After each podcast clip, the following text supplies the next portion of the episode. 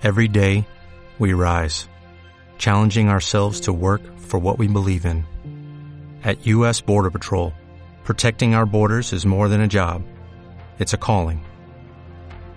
Agents answer the call, working together to keep our country and communities safe. If you're ready for a new mission, join U.S. Border Patrol and go beyond. Learn more at cbp.gov slash careers. 2, 3, 3 del derecho, 3 del revés, 3 del derecho, 3 del revés y así hasta que termines todo el bajo del jersey.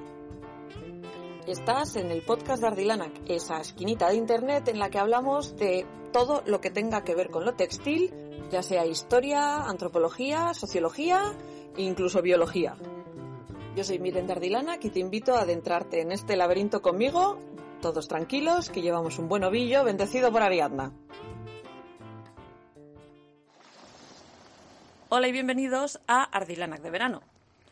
Esta es una serie de capítulos que no son especiales, sino que son capítulos normales del podcast, pero que sí que tienen una idiosincrasia en común. No hay sección de opinión, no hay sección de introducción, y si no os leéis lo que pone en, la, en, el desglose de los temas del capítulo, en Instagram o en YouTube o en Evox, que es donde sé que están puestos porque es donde los meto yo a manita, eh, pues es probable que mm, os encontréis con capítulo sorpresa, a ver de qué nos habla esta loca.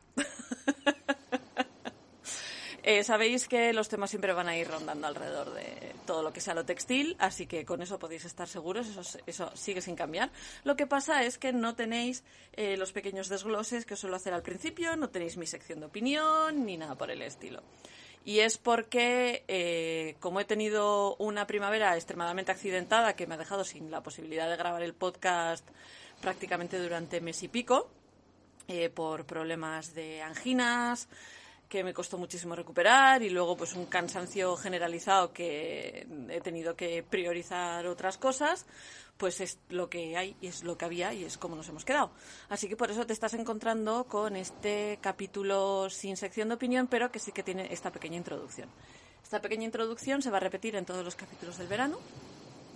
Y en ella también os voy a pedir, si queréis, que eh, este verano, si no tenéis muchas ganas de tejer, pero os apetece hacer cosas sin pensar, eh, que participéis y colaboréis, porque hasta octubre está abierta la colaboración, con la iniciativa de Madejas contra la Violencia Sexista. Eh, si me seguís en Instagram sabéis que en junio, cuando se hizo el Día de Tejer en Público, yo este año no organicé nada, pero me uní a eh, lo que habían organizado desde la casa de Andrechea de mi pueblo. Andrechea literalmente significa Casa de la Mujer.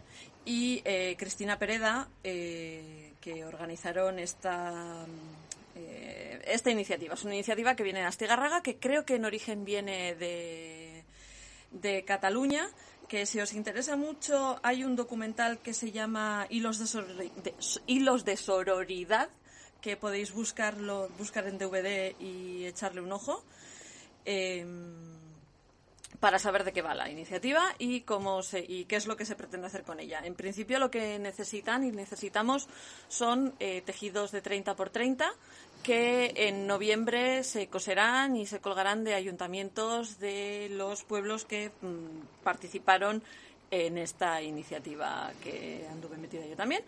Eh, si queréis me las podéis mandar a mí, eh, al taller. Yo las iré recogiendo y en octubre las llevaré a, a, donde las van a recoger.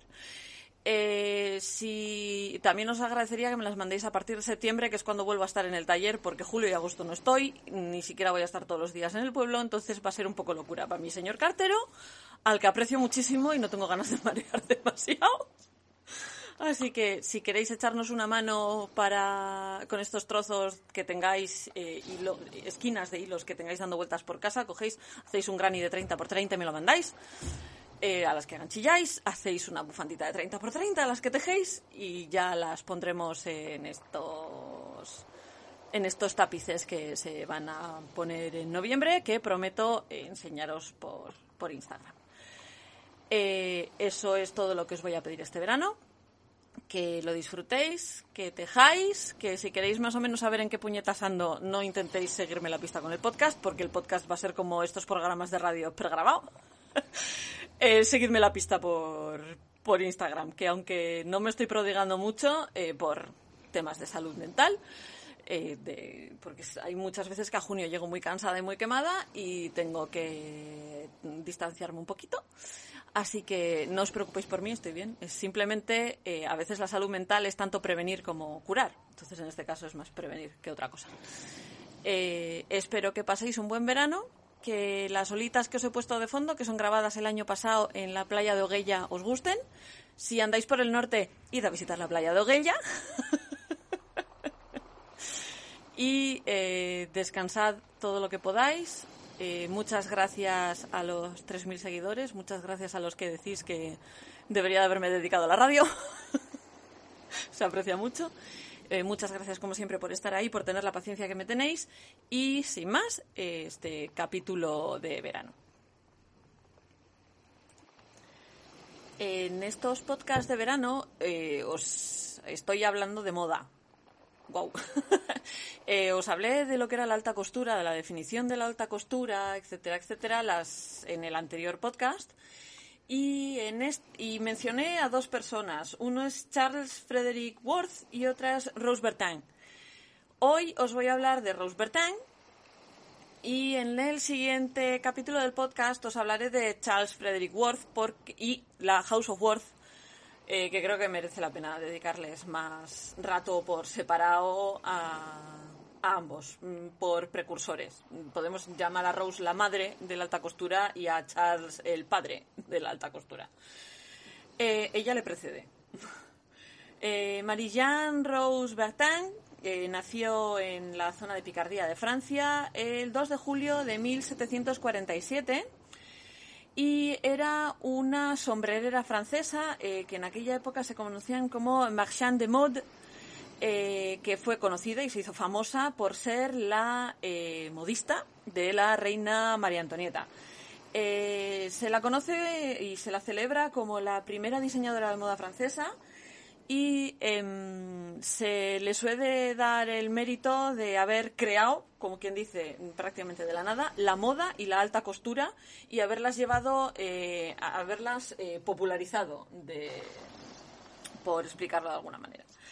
Eh, Rose Bertin era la hija de Nicolas Bertin y de Marie Marguerite Mequignon y pasó su vida en Saint-Gilles, en la Picardía.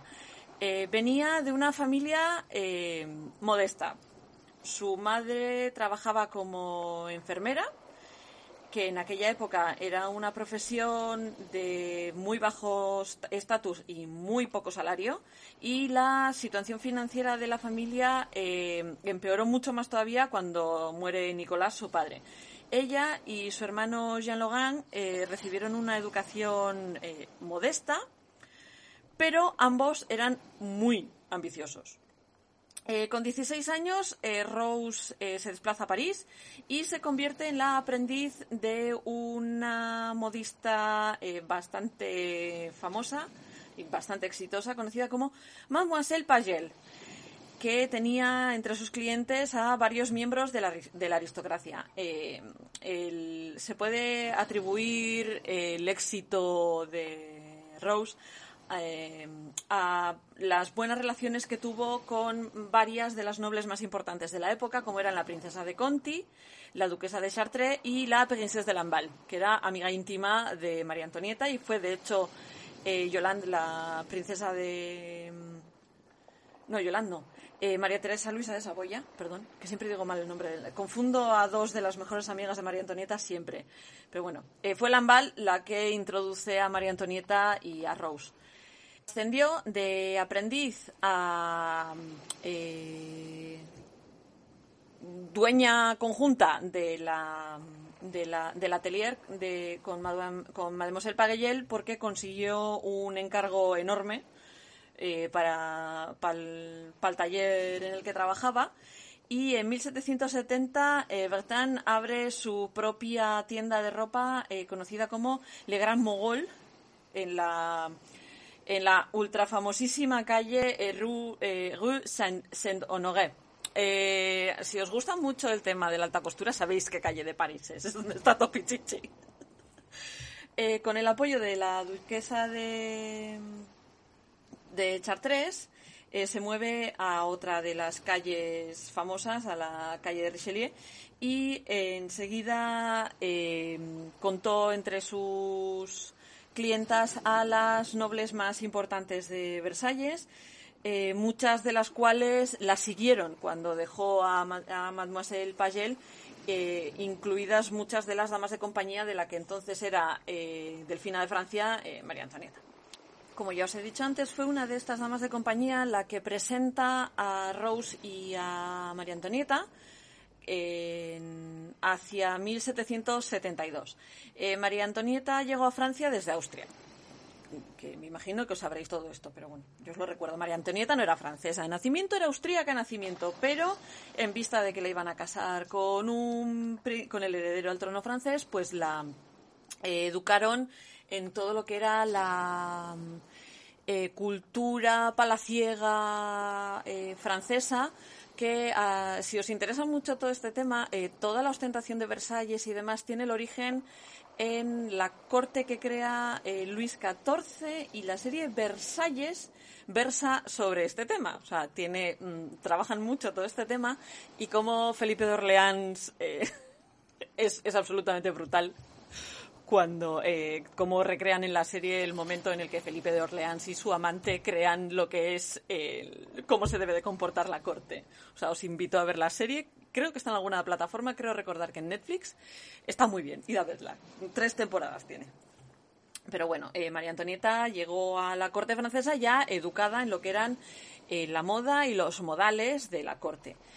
Eh, a partir de 1772, eh, después de la coronación de, justo después de la coronación de Luis XVI, eh, Rose empezó a ir dos veces a la semana a, a pasar en revista con la reina y enseñarle eh, las nuevas creaciones que había creado y luego se pasaban horas discutiendo los nuevos vestidos que iba a hacer Bertin para la reina. Eh, a la reina le encantaba su armario, le apasionaba la moda y Bertin, que era su modista, pues se convirtió en su confidente y en su amiga, se hicieron amigas.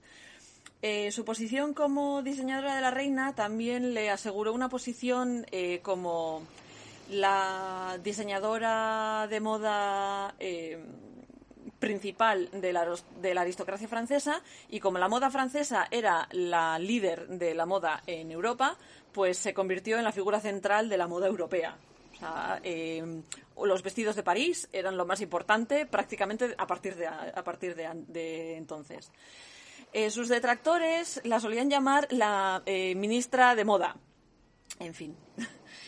Eh, y Bertin era el cerebro detrás de eh, prácticamente todos los vestidos que lucía la reina. La reina eh, tenía su input en el tema, pero Rose era la que realmente le daba vueltas a la cabeza.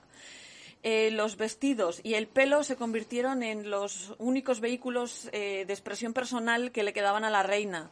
O sea, la la corte francesa era muy encorsetada, tenían unas tradiciones muy, lo, que os he dicho, creadas por eh, en la corte de Luis XIV y era muy rígida. Entonces, eh, la forma que tenía la reina de expresarse eran precisamente su pelo y su ropa. Em, y Bertin eh, se encargó de vestir a la reina desde 1770 hasta la deposición de los reyes en 1792. Bertin se convirtió en una figura muy importante de la corte y eh, fue testigo y muchas veces eh, afectó eh, cambios muy importantes de la sociedad francesa. Es, vosotros todos tenéis la imagen mental de la corte de Versalles con esos esas pelucas enormes, súper altas, estos vestidos súper anchos. Bien, la culpa es de ella. sus vestidos, que solían ser enormes y ostentosos aseguraban que la persona que los llevase puestos ocupase al menos tres veces más espacio que su pareja masculina. haciendo que la mujer tuviese una presencia más importante y, y se impusiese más y se la viese más que al hombre que llevase al lado.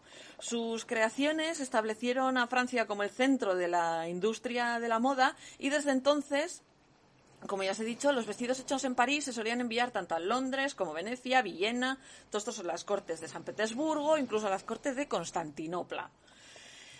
Eh, la inimitable elegancia parisina eh, es entonces cuando se establece esa fama y esa reputación de la costura francesa como el sumum de la elegancia.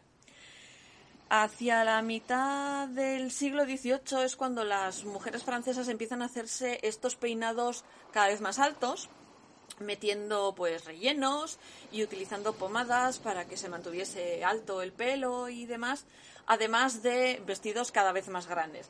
Bertin, como ya os he dicho, ella utiliza esta, esta moda previa, previamente existente, y lo que hace es exagerarla para adaptarla a lo que eran las modas del momento, ¿no?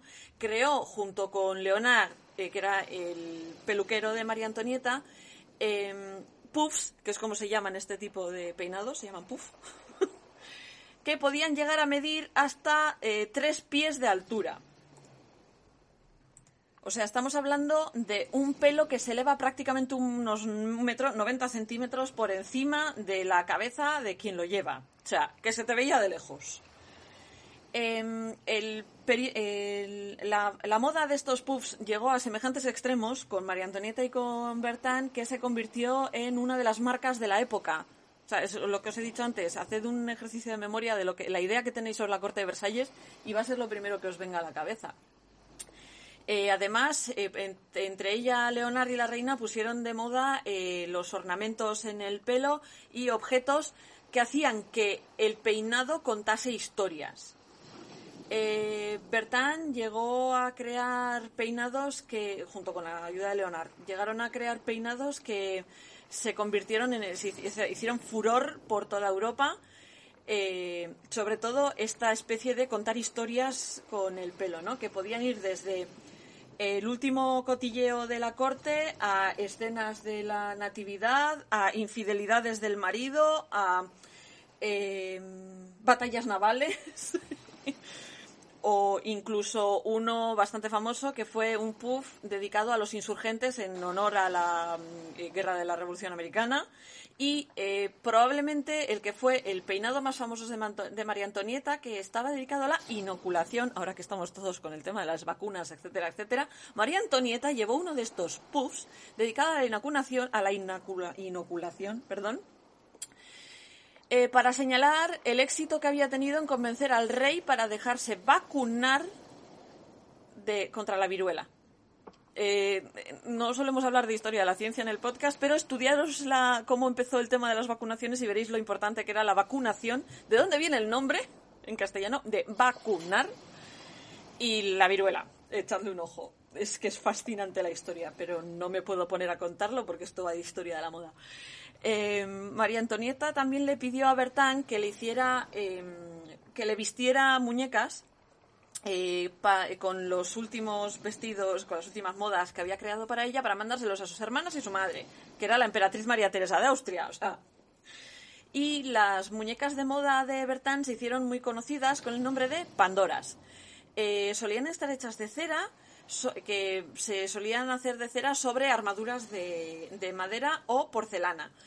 Eh, solía haber algunas que eran pequeñitas, del tamaño de una de la idea que tenemos hoy en día de lo que es el tamaño de una muñeca, y luego otras que podían ser tan grandes o o sea, o del tamaño de la mitad de una persona o incluso de la altura de una persona. Eran conocidas como las Petit Pandor, las pequeñas, o las Grand Pandor, las grandes.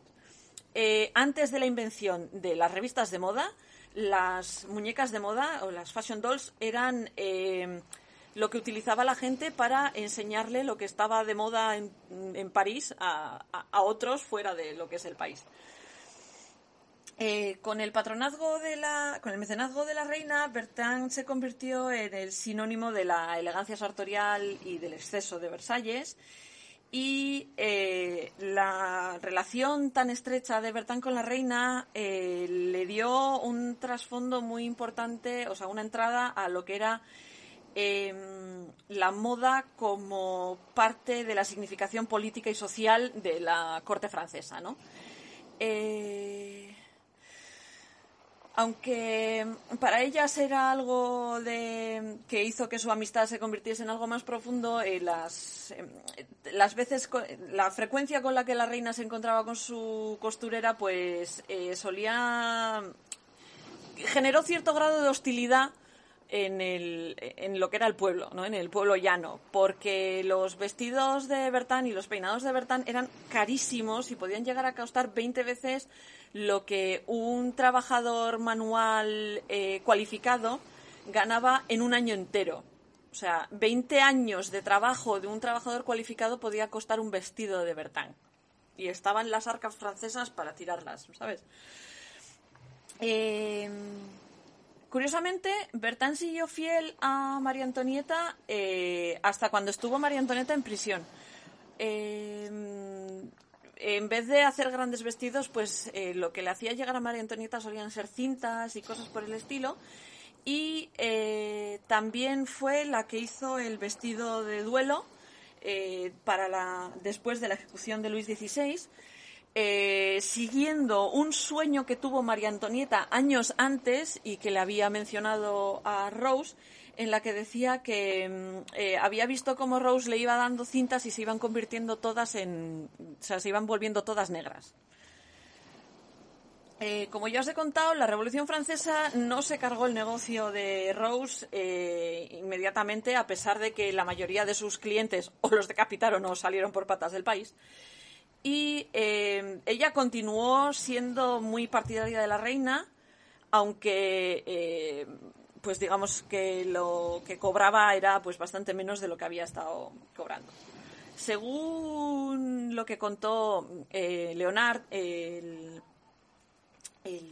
peluquero de la reina, él, Rose Bertin y, y Henrietta Campan, eh, que fue eh, una escritora de la época y eh, y profesora de la época que tenía mucha relación con María Antonieta también, eh, fueron los que contribuyeron a las negociaciones secretas entre el conde de Mirabé eh, informándole sobre, o sea, las negociaciones secretas que hicieron Mirabé y la reina, informándole a ella sobre lo que eran la, los dimes y diretes políticos, la opinión pública y el miedo que tenían que Mirabé se aliase con el duque de Orleans para restablecer la monarquía. Durante la Revolución, eh, Bertin salió varias veces del país, hizo varios viajes fuera del país que eh, hicieron sospechar a los dirigentes de la Revolución. Hizo un viaje a Inglaterra y otro a Alemania entre 1791 y 1792, eh, haciendo que sospechasen de que era agente de María Antonieta.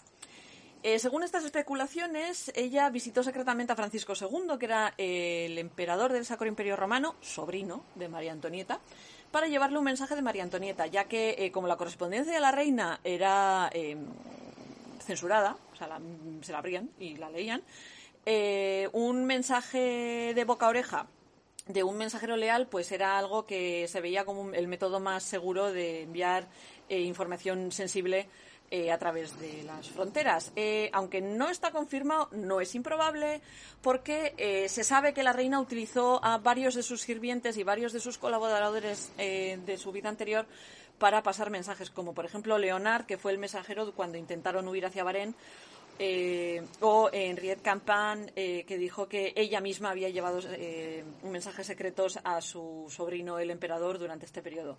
Oficialmente, ella dijo que estaba en viaje de negocios y eh, se sabe que estuvo en Alemania en julio de 1791 y que su presencia allí fue anotada por un emigrado francés de la corte del castillo de Schönbornhut que porque eh, digamos que durante ese mes estuvo se encargó de la extravagante moda de las mujeres que atendían a esta a esta corte em, estuvo ausente de Francia durante las masacres de septiembre de la Revolución, que eh, además eh, resultó en que la pusiesen en la lista de los emigrados.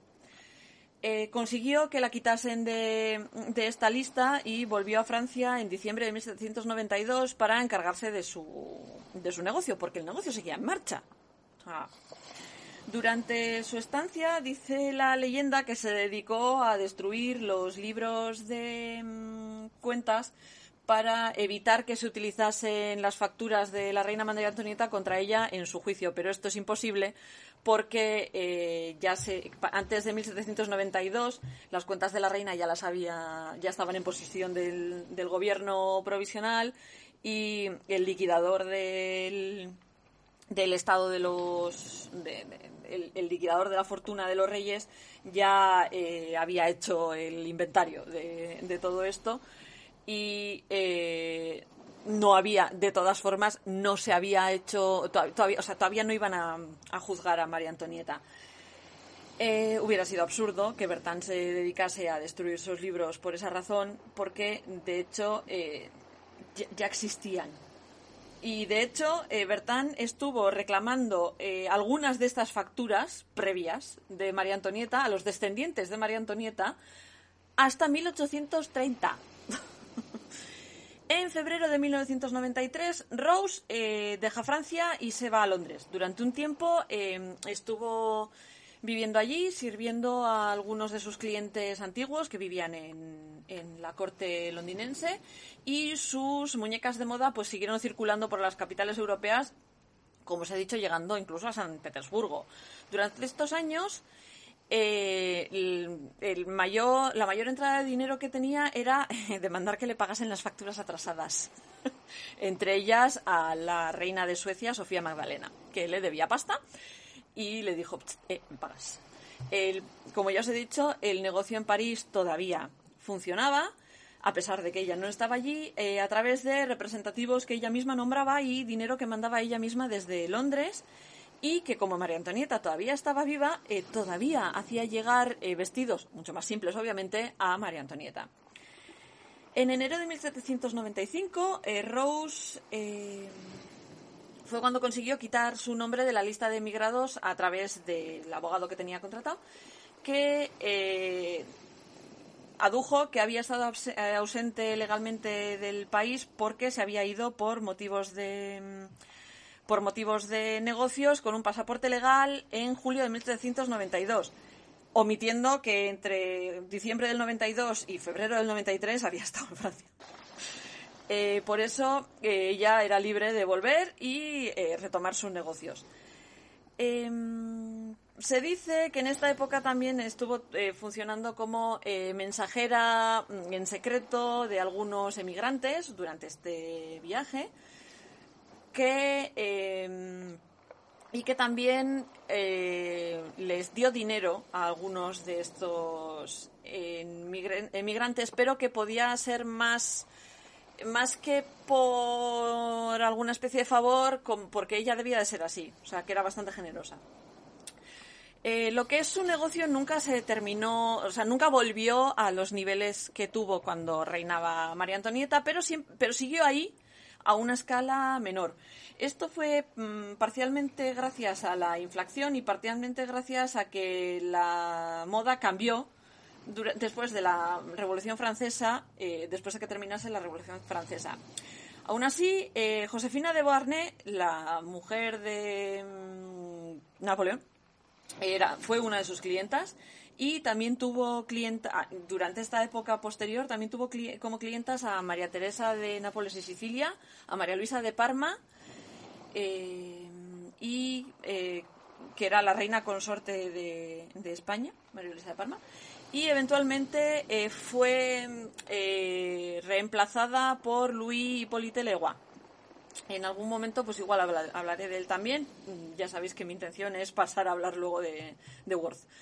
Eh, en el, albor del siglo XIX, eh, Bertán eh, transfirió todos sus negocios a sus sobrinos y se retiró a su finca en Epinay, donde murió en 1813 en Epinay-sur-Seine.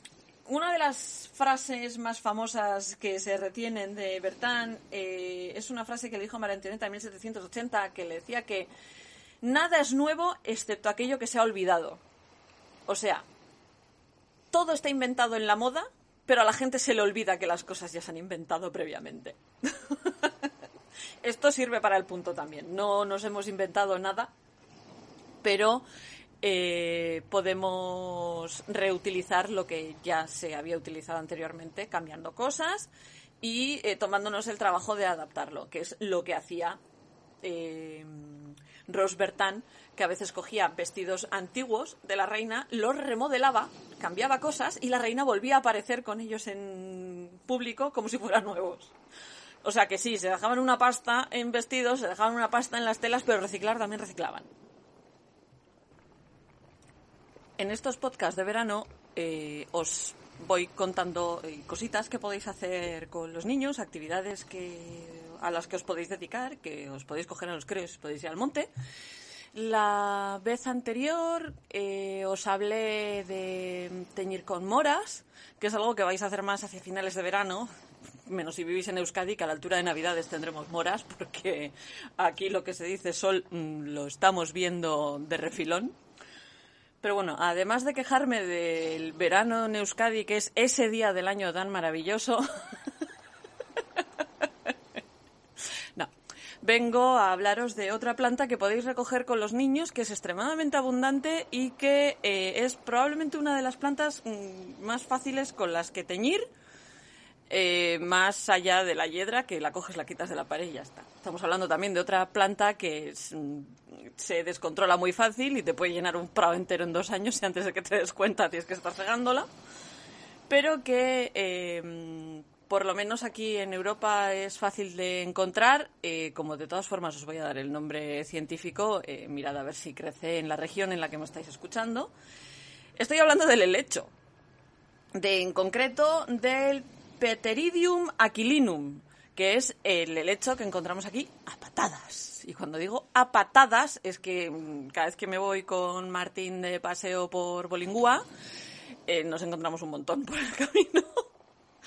Eh, uno de los caminitos que solemos hacer además está llenísimo de este, de este mm, helecho y eh, pues lo podéis tener unos cuantos días en un jarrón en casa haciendo bonito, porque de hecho es una planta que hace bonito, es bonita, y luego la podéis utilizar para teñir.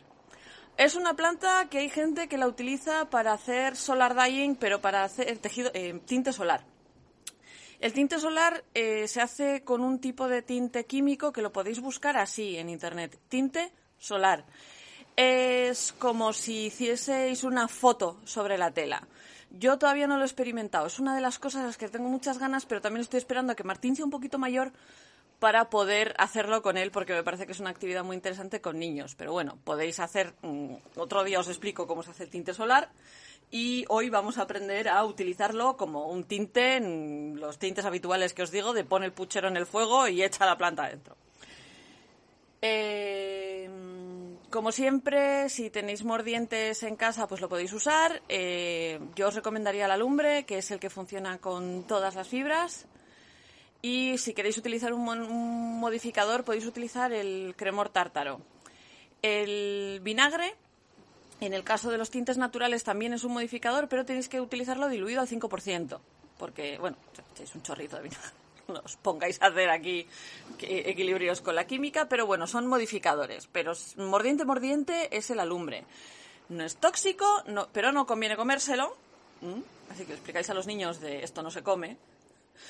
Y eh, si lo usáis con un pote de cocina, ese pote de cocina va a quedar eh, inutilizado. No lo tenéis que utilizar otra vez con comida Em, pero eh, podéis teñir sin utilizar eh, mordientes, solo que pues perderéis ese potenciador de la fijación del color, que son los mordientes. Un mordiente al final lo que te hace es abrirte la fibra para que el color se meta dentro bien metido. Pero bueno, no es obligatorio y si estamos haciendo experimentos con los niños tampoco es necesario andar haciendo eso y además luego podéis volver a utilizar el puchero.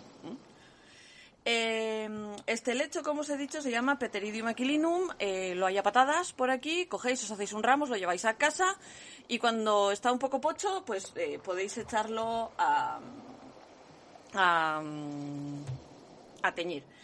El proceso del tinte es el mismo de siempre. Calentáis el agua, hacéis una infusión, eh, dejáis más o menos una hora a fuego muy bajito la planta cociéndose en el agua y cuando pase esa hora escurrís la planta y eh, metéis la fibra en el tinte. eh, las fibras tienen un punto de absorción de tinte. O sea, eh, llega un momento que ya no cogen más tinte. Los tintes naturales no, es como, no son como los tintes ácidos que te dejan transparente el agua, entonces ya sabes que has terminado de teñir.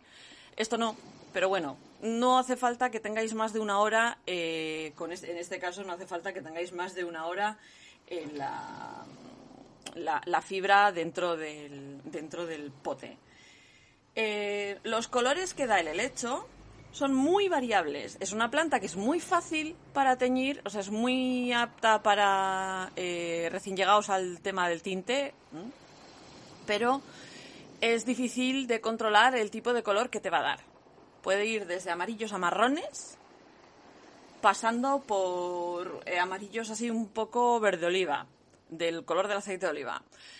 Eh, eh, no intentéis sacar un color en concreto, simplemente disfrutad del, proceso.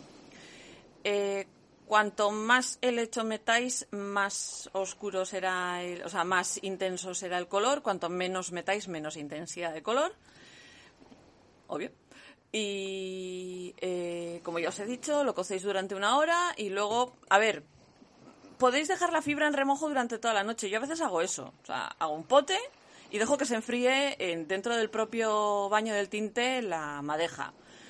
No le pasa nada a la madeja si haces eso, o sea, no tienes que sacarla inmediatamente, pero sí que es recomendable con todas las madejas que tiñáis alguna vez, que una vez las sacáis del tinte, dejéis que se enfríen y una vez frías las aclaréis, para que luego no suelte tinte mm, después.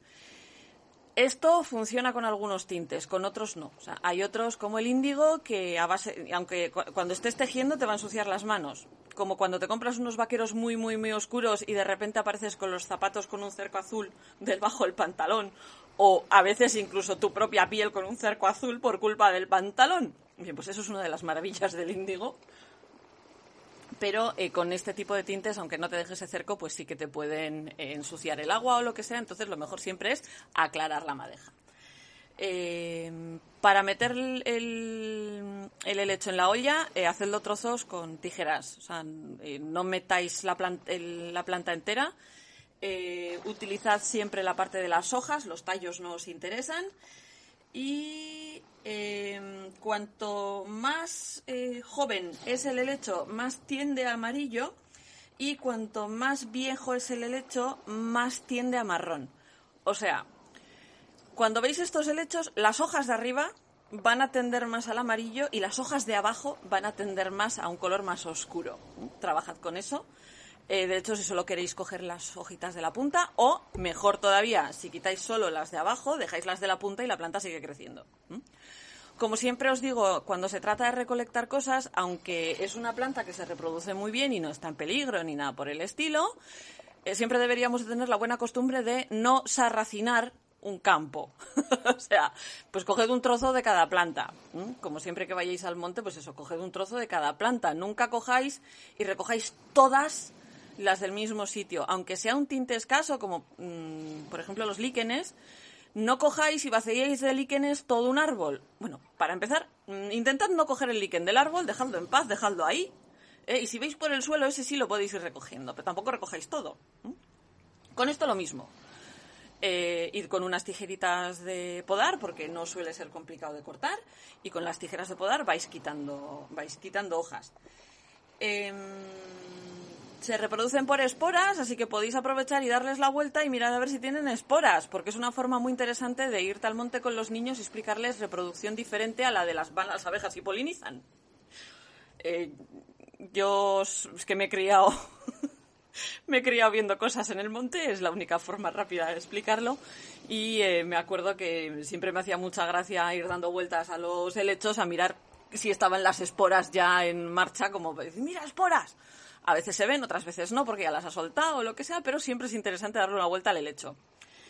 Eh, muchos de estos helechos, además, suelen ser un verde más intenso por arriba y por abajo suelen ser un, verde más, eh, más clarito. Algunos tienen pelito por debajo. Y también es muy interesante cómo eh, se va abriendo la hoja a, partir de los caracolillos que hacen las, las puntas de arriba. Aprovechad para mirar todo esto.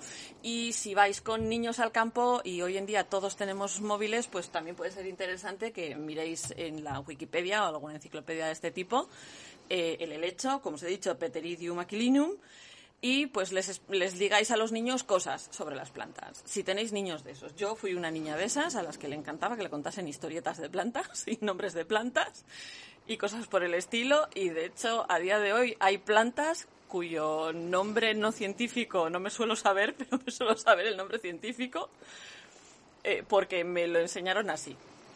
Eh, me pasa mucho con la digitalis purpúrea, que sé cómo se dice en euskera, pero en castellano siempre tengo la duda. En euskera sé que es cucufracac, pero en castellano siempre tengo la duda. No sé si le llaman digital directamente, pero a mí es la digitalis. También me paso la vida por el monte diciéndole, Martín, eso no se toca aunque sea rosa y te llame mucho la atención. pero es las cosas de ir con un niño por el monte, ¿no? También les tienes que explicar cuáles no se tocan. Eh, esta es muy fácil de tocar con los niños. Podéis ir con una cesta, con una bolsa, con un tupper, con una bolsa de plástico, que os va a dar igual, no le va a pasar nada. Podéis hacer un ramo con ella, ponerla en, una, en un jarrón. O sea, podéis hacer todo eso que, que os he contado. No hay receta de mermelada de lecho, como la vez anterior. Eh, sí que tengo la tentación de daros la receta del vino de nueces verdes que hice el otro día. El problema es que es bastante probable que no podáis hacerla ya. Es un... Eh, si me visteis hace unos días en Insta, me fui al monte a recoger... Bueno, al monte, al monte. Al caserío de al lado de casa, que da nombre a uno de mis cuellos, a Bolingúa que es el caserío y los terrenos de alrededor, se llaman Bolingúa. Eh, tengo un patrón que es una capelina y unos, y, unos mitones gratis que se llaman así. Si os apetece algo de tejer gordo y rápido, os recomiendo el Bolingúa. Pero bueno, eh, me fui porque hay, hay, varios nogales. Hay un Juglands regia enorme al lado, en uno de los laterales del caserío que da unas nueces enormes de esas cogí cuatro del árbol, no cogí, o sea, no cogí más. O sea, si vais a hacer una cosa de estas, no cojáis más. Y al otro lado del caserío, en el otro lado del caserío, hay un Juglans nigra. Eh, em, hay, son dos tipos de nueces. Ambas son nueces, ambas se comen, ambas te sirven para esto. Y de la nigra cogí eh, cinco, pero tenía más. Y cogí cinco, también son más pequeñas. Eh, si queréis hacer la prueba de si podéis hacer el nochino, que es el licor este del que os estoy hablando, las nueces tienen que estar que las puedes cortar con un cuchillo. O sea, iros al monte con un cuchillo. Mm, no sé si una navaja eh, serviría, una navaja suiza de estas. Necesitáis algo que podéis hacer un poco de fuerza. Pero si podéis poner la nuez verde encima, cogida al árbol, encima de una piedra y partirla por la mitad con el cuchillo, o sea, no os encontráis la resistencia de la cáscara de madera que suele tener la nuez, podéis usarlas. ¿Mm?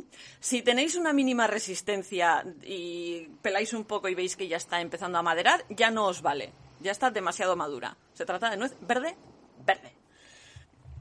Por eso se suele recomendar hacer este licor a la altura de San Juan o un poquito antes si estás en una zona donde las cosas maduran antes. Aquí, pues ya veis que a principios de julio me dio tiempo de coger y, y encontrar cinco nueces en un árbol que no estaban de las nueve que me llevé para casa. Cuatro las tengo macerando ahí en una esquina para hacer tinte.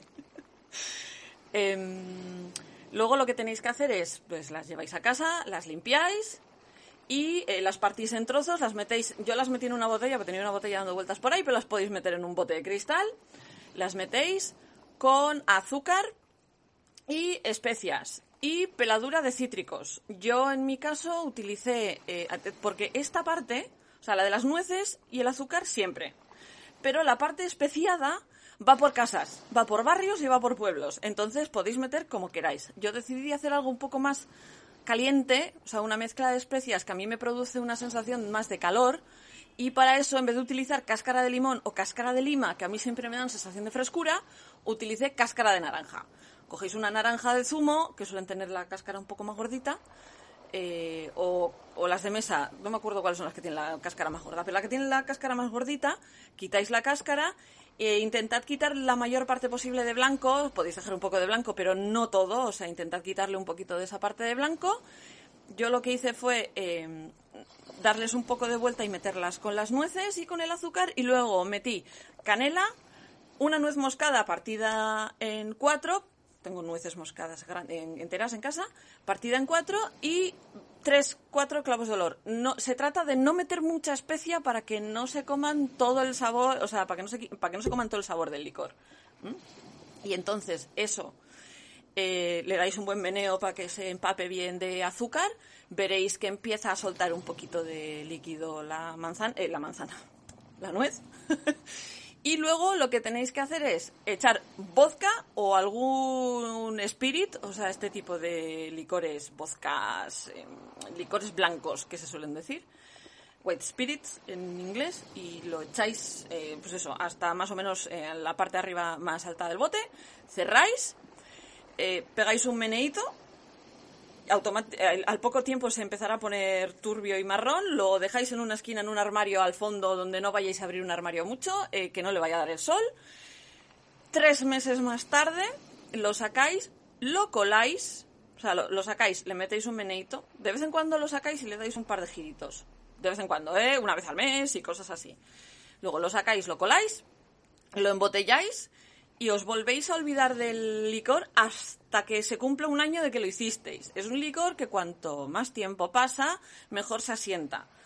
Se puede tomar prácticamente a los cuatro meses, tres, cuatro meses de haberlo hecho, pero todavía suele ser un poco áspero.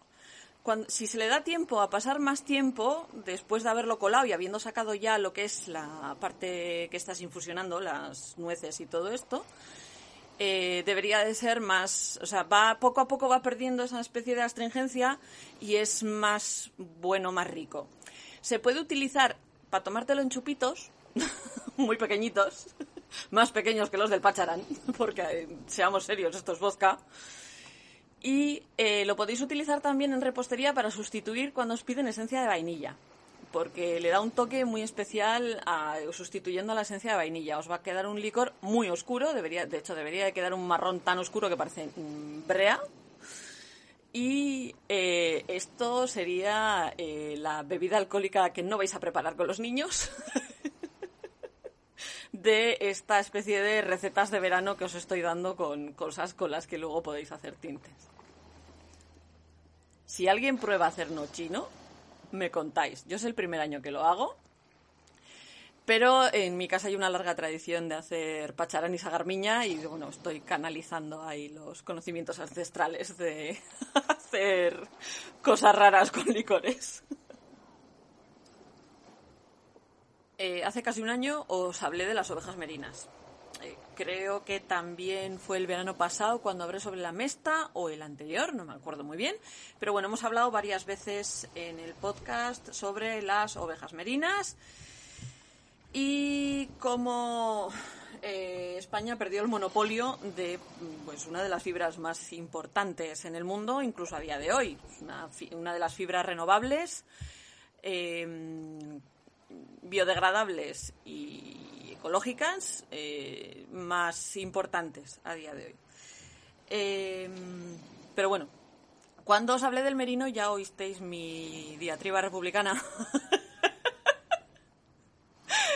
Eh, no sé si os conté que cuando estaba leyendo cómo, cómo fue que se perdió el merino en España, el... me cago en Felipe I, creo que, creo que lo oyeron no, Felipe V. Creo que lo oyeron hasta en Francia, que era donde tenían que oírlo, pero coñas aparte. En, esa, en, aquel momento os hablé de las múltiples eh, subdivisiones que existen a día de hoy del merino, porque prácticamente allí donde se ha instaurado el merino como raza, la han evolucionado hacia un lado, la han evolucionado hacia otro, y muchas de ellas reciben otros nombres, pues el de ley merino, el de bullet, el merino español, el merino neozelandés, etcétera, etcétera. Y hoy vamos a hablar de las rambouillet. La rambouillet eh, están íntimamente relacionadas con la pérdida del monopolio. ¿Por qué? Porque si recordáis, en mil, os conté cómo eh, Felipe V, que fue el primer rey Borbón de España, que fue el que después de que los Austrias perdieran el trono con eh, Carlos el Hechizao, y fascinante historia, eh, toda esta parte del cambio de casa regente en España. Si os interesa mucho, hay 80.000 libros de historia sobre el tema. Em, pero bueno, el caso es que, como sabéis, la dinastía que tenemos hoy en día reinando en España es de origen francés y por eso es la flor de lis su enseña. ¿Por qué? Porque los borbones vienen de Bourbon. Bourbon, como el licor. exactamente. exactamente como el licor. Pero bueno, el caso es que el rey de España en aquel momento era primo del rey de Francia. El rey de Francia en 1786, que es cuando perdemos el control de la especie, de la raza, perdón, de la raza de ovejas, es Luis XVI, que es el marido de María Antonieta. Eh, para los que os gusta la historia, ya sabéis lo mal que acaban estos dos y que tres años más tarde es cuando salta la Revolución Francesa, pero en 1786 eh, en el libro que tengo yo de referencia dice que los españoles empezaron a permitir que se exportasen merinas. No, cogió el rey y le regaló un rebaño entero al primo. O sea, así. Le regaló un rebaño entero. De hecho, 559 ovejas españolas eh, fueron enviadas al, em, a la finca conocida como Rambouillet. Eh, R-A-M-B-O-U-I-L-L-E-T. Rambouillet. Eh, que está al norte de Francia donde después de criarlas durante unos cuantos años acabaron creando, digamos que una especie de rama del merino diferente. Entonces ya estaríamos hablando de el tronco que son las merinas españolas y las ramas que empezaron a salirle cuando empezamos a exportar las ovejas. No las habíamos exportado en 300 años y vamos a empezar ahora. El caso es que para 1840, eh, pues como medio siglo más tarde, eh, fue cuando se llevaron la rambulleta a Estados Unidos. Y eh, se extendieron muy rápido por toda la zona, toda la parte de Norteamérica. Pues ya sabéis que hay estados eh, norteamericanos que son de origen francés, pues, Luisiana, para empezar. el caso es que estas ovejas eran valoradas porque son unas ovejas muy resistentes y que tienen la habilidad de desarrollarse bien en em, praderas bastante escasitas. Y esto básicamente lo que significaba es que em, las soltaban en estas praderas enormes durante el día, pero de noche ellas mismas se juntan. Es como una especie de eh, instinto de la, de la raza que de noche se apretujan entre ellas para dormir. Eh, lo que hace es que así estén más, protegidas contra los depredadores que eh, en vez de estar eh, desperdigadas de forma individual o en grupos pequeños a lo largo de terrenos grandes. ¿no? Con el tiempo y, por al verlas cambiado de entorno, pues se dieron otras modificaciones que fue lo que creó la Rambouillet de Norteamérica. Dentro de lo que es la familia de las merinas, las rambullet americanas eh, son como primos. Primos en primer grado, pero primos. Eh, o sea, las ovejas se parecen mucho a las merinas, pero tienen algunas características que son ligeramente diferentes. Las rambullet producen una fibra que es, es buena, es suave, que eh, no tiene toda la elegancia que tiene el merino, o sea, no es tan delicada como puede ser el merino, pero sí que tiene, mm, es más cálida y tiene más resistencia. Eh, comparada con la mayoría de los merinos, la Rambouillet eh, tiene menos lustre. El, crimp no es esa patata ondulada perfecta. Y eh, las fibras son más largas las merinas pueden dar eh, hilos que son más apretados, más worsted. Los que me seguís tendríais que saber a estas alturas lo que es un hilo worsted y un hilo, un hilo woolen. Pues la merina tiene una calidad más worsted de por sí a la hora de hilarla sin más. Y la rambouillet tiende a meter más aire en la fibra automáticamente por la forma de, la propia, de la propia fibra y además tiene más rebote todavía que, el merino. Eh, el merino no llega al rango de ultrafinos que puede llegar un merino normal, suele andar más, eh, bueno, luego os daré las, las especificaciones, pero suele andar más hacia la mitad de la escala. Y esto lo que consigue es que esta fibra sea muy buena para mezclarla con otras lanas o otras fibras más lujosas, como pueden ser una seda, una alpaca especialmente lujosa, un cashmere, eh, para darle un poco más de flexibilidad a estas fibras que a veces no tienen la elasticidad que, que buscamos cuando hacemos un hilo, ¿no? Y como sus primas las merinas, se fieltran fácil.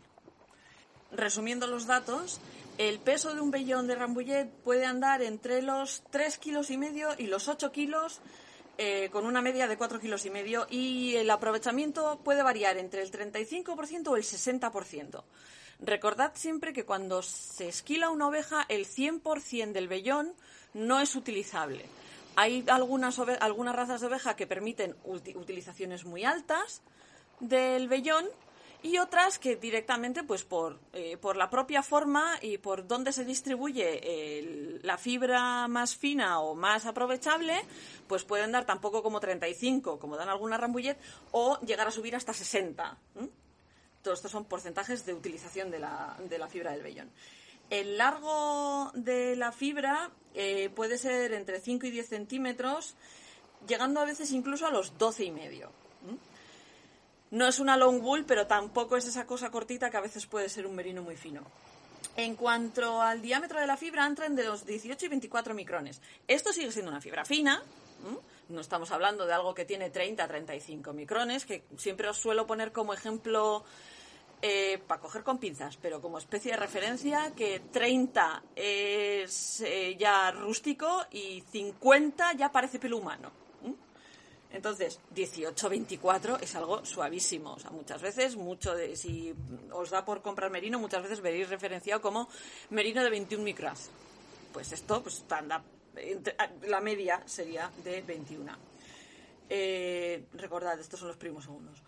Eh, las características del mechón eh, son mechones que son cuadrados, o sea, le pasa exactamente igual que al merino, o sea, no afinan hacia la punta. Las puntas suelen ser planas suelen ser densas y suelen estar, aunque tienen un crimp que es un poco caótico, es bastante definido. Eh, en las puntas muchas veces se suele pegotear la suciedad y hay que limpiarlas con cuidado, porque se rompen fácil. El color natural de la rambullete es el blanco, pero eh, algunos eh, rebaños pequeños han solido conseguir hacer otros colores, especialmente negro y gris que se suelen dar a veces entre estas entre en estos rebaños pequeñitos y cuando hablamos de gris hablamos de un del color más aproximado a un gris real que nos podemos encontrar en pelo de oveja. Eh, a la hora de teñir, el rambouillet tiene una superficie más mate que la del merino, pero eh, toca, eh, coge los colores con mucha facilidad y con, y con un resultado quizás un poco más suave que fibras más lustrosas como pueden ser sus primos los merinos, pero eh, cogen muy bien el tinte. Eh, para hilarla hay que asegurarse de que la fibra esté bien lavada, que esté bien limpia y tener cuidado a la hora de hilarla para que no fieltre, porque fieltra fácil. como el merino tiene un porcentaje de lanolina alto, eh, entonces, eh, hace falta utilizar tanto agua caliente como detergentes bastante agresivos para poder quitarlo. Eh, tienes que calentar mucho el agua para que la lanolina suba para arriba y no se redeposite en el, pelo, porque te va a costar si no quitarlo bastante, pero no revuelvas para que no se fieltre. o sea, hay, que hay que manejarla con cuidado, como el merino. O sea, al merino hay que hacerle lo mismo. Eh, lo mejor es limpiar el rambullet y no guardarlo con la lanolina porque eh, cuanto más tiempo se tarde en limpiar y quitar esa lanolina, más difícil va a ser quitársela. Eh, se puede hacer lo que se suele decir, hilarla on the gris, o sea, recién esquilada, si la oveja está limpia. Si no tienes que matarte a limpiarla y no te importa tener lanolina en las manos. Bueno, ahí la mayoría de las de las hilanderas no nos suele importar tener la anolina en las manos. Otras, como tenemos alergia a los ácaros, pues es un poco más problemático el ácaro que la anolina. Entonces yo no suelo hacer mucho de gris eh, porque lo paso mal con los ácaros que suele generarse en el pelo, en el polvo que se les deposita a las ovejas. O sea, está simple como eso. No porque no me guste, es que me da alergia. Eh, lo mejor es utilizar cardas de diente fino o peinarlas o utilizar un flicker para, para limpiarlo, para cardarlos. A la hora de tejerlo, eh, es una fibra más elástica que el merino, es más suave es, perdón, más suave no, es muy suave y tiene unas características de eh, características aislantes muy buenas. Es eh, una de las mejores fibras para poner cerca de la, de la piel, o sea, no pica. Y eh, es adecuada para hacer piezas para bebés. Sea, es grado bebé, vamos a llamarle, ¿no? Eh, por lo demás, es lana, se va a convertir como la lana de oveja en general, con eso teniendo en cuenta que es una lana que no tiene el lustre del merino, pero sí que tiene una suavidad y mayor elasticidad que el propio merino. Eh, como ya os he dicho, es conocida porque es eh, prima hermana de, las merinas españolas, que producen unos vellones bastante grandes, que tiene un buen crimp, pero bastante menos definido que el del merino, y que Em, se consiguen hilos que tienen bastante más cuerpo que con el merino normal sin, hacer una, sin tener que hacer una carda específica para que queden woolen. Eh, si es la primera vez que estás escuchando este podcast y no sabes lo que son woolen y worsted, hay un vídeo en mi Instagram explicando lo que son las diferencias entre woolen y worsted o en el especial de tres horas de Conoce tu Billo explico en profundidad lo que son woolen worsted y los diferentes tipos de hilado y, el comportamiento de las fibras. Por si quieres echarle un oído a eso, si esto, si acabas de incorporarte al podcast o te incorporaste hace poco o lo que sea. Conoce tu ovillo es del año pasado, es de agosto del año pasado, eh, simplemente echáis hacia la temporada 2 y os lo encontraréis ahí en medio de la temporada 2 por si os apetece escuchar prácticamente tres horas hablando de hilos. Si tenéis forofos del fútbol en casa, o si sois forofos del fútbol vosotros mismos, eh, si os pregunto cuál es el mote que se le pone a la selección de Holanda, ya sabréis de qué color os voy a hablar ahora en esta sección. Eh, yo desde pequeñita he oído a la selección de Holanda, especialmente a la de Johan Cruyff, referida como la naranja mecánica. Entonces, ¿por qué puñetas tienen los holandeses semejante obsesión con el naranja? Bien, todo esto tiene una historia. Eh, el 10 de julio de 1584, Baltasar Gerard, eh, que mm, podemos calificar como el Lee Oswald de su época, Lee Oswald es el asesino de Kennedy. que ya os he visto la historia. Bueno, pues el caso es que Baltasar Gerard, esta fecha, eh, se coló en la residencia real de los regentes holandeses, el Prinsenhof, y le descerrajó tres tiros a Guillermo I, príncipe de Orange que eh, moribundo rezó por su alma y por la buena merced del pueblo holandés. Para los holandeses, eh, Guillermo I, también conocido como Guillermo el Silencioso, es el padre de su nación como tal. Y eh, si sabéis un poquito de historia, y si sois españoles y habéis tenido clase de historia, eh, sabréis que eh, la independencia de los Países Bajos es algo, es un, es un acontecimiento muy cruento de la historia, tanto de ellos como nuestra. Eh, como sabéis, en esa época de los 1500, los Países Bajos no eran independientes, sino que eran una región protestante bastante grande bajo el mando del fanáticamente católico rey de España, Felipe II, de la Casa de Austria. Guillermo I, que era católico, pero, era, pero creía más en la libertad de culto, eh, fue el líder de la rebelión contra la corona española. Y su casa, que era la casa de Orange, que a día de hoy todavía le llamamos Orange, o sea, no decimos la casa naranja, no es la casa de Orange, el apellido es Orange, eh, fue, se convirtió en una casa que ha tenido mucha influencia en la historia europea por la posición estratégica en la que está y por la compañía de las Indias, porque estaban metidos en eso también. El caso es que a día de hoy eh, los descendientes de este Guillermo todavía son la familia real holandesa, que ahora son mitad argentinos, pero siguen descendiendo de Guillermo el Silencioso. Y em, durante todos estos siglos han seguido manteniendo el naranja, que era el color con el que se identificaba eh, Guillermo I, como una especie de color nacional. Eh, de hecho, es una de las muestras, una de las primeras muestras de que em, los colores personales se pueden convertir en algo que en colores nacionales, ¿no?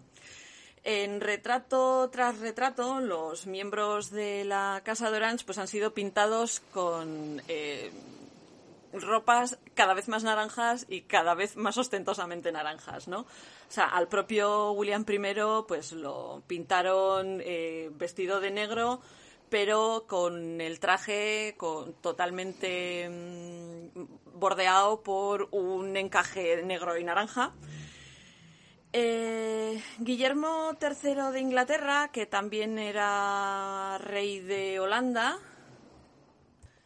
pero era rey de Inglaterra Jure Uxoris, o sea, estaba casado con la reina de Inglaterra, María II, por si queréis echarle un ojo a la genealogía.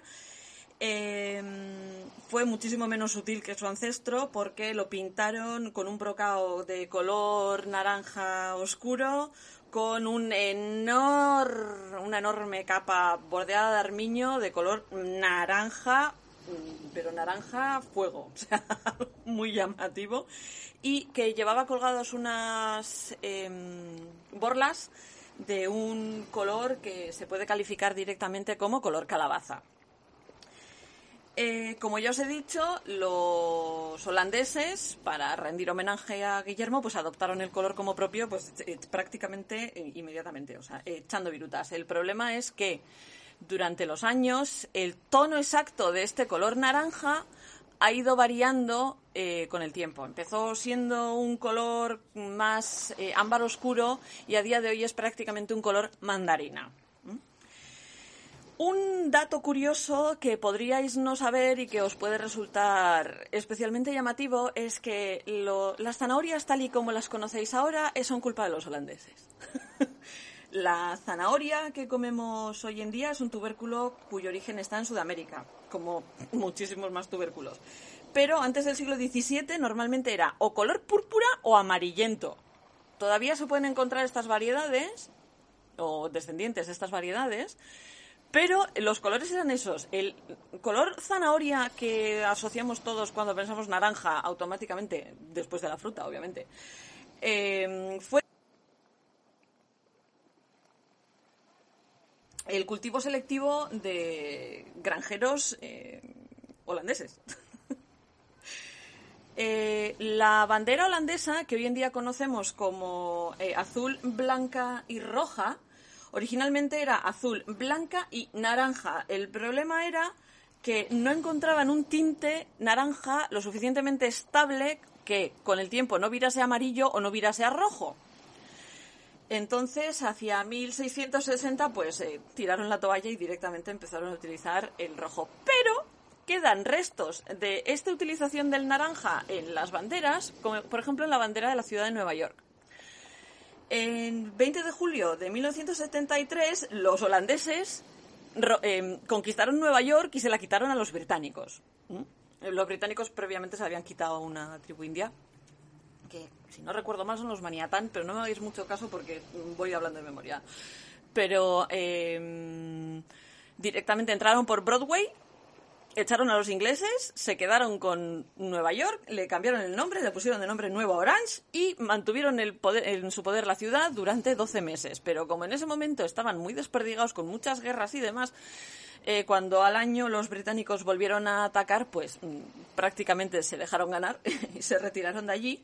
Y en 1674 eh, se firmó un tratado que lo que hacía era ceder la ciudad y su nombre a los británicos. Pero la bandera seguiría siendo como la holandesa, azul, blanca y naranja. Entonces, Nueva York, a día de hoy, aunque tiene nombre británico, tiene bandera holandesa. Y como ya os he dicho, es muy fácil ver a los holandeses eh, con gorros, sombreros, bufandas, camisetas, todo naranja, tanto en eventos deportivos donde juega su selección como en el Koningsdag, el Día del Rey, en la que también se suelen vestir bastante de color mandarina, de arriba abajo. Así que ahora ya sabéis por qué el naranja es tan importante para los holandeses, por qué le llaman la naranja mecánica a la selección y por qué las zanahorias son de color naranja. Y hasta aquí el podcast de Ardilanac de esta semana. Si tienes alguna duda o quieres comunicarte con nosotros, hazlo mediante el correo electrónico de ardilanac.ardilanac.com. Puedes encontrarnos en diferentes plataformas de podcast como Evox, Spotify, Google Podcast y en las redes sociales de Instagram, Facebook y Twitter. Recuerda que puedes ser mecenas del podcast en Patreon o vía Coffee. Las opiniones vertidas en el podcast son las mías propias y no tienes por qué estar de acuerdo conmigo en todas. Todos los derechos de este audio quedan reservados para su autora.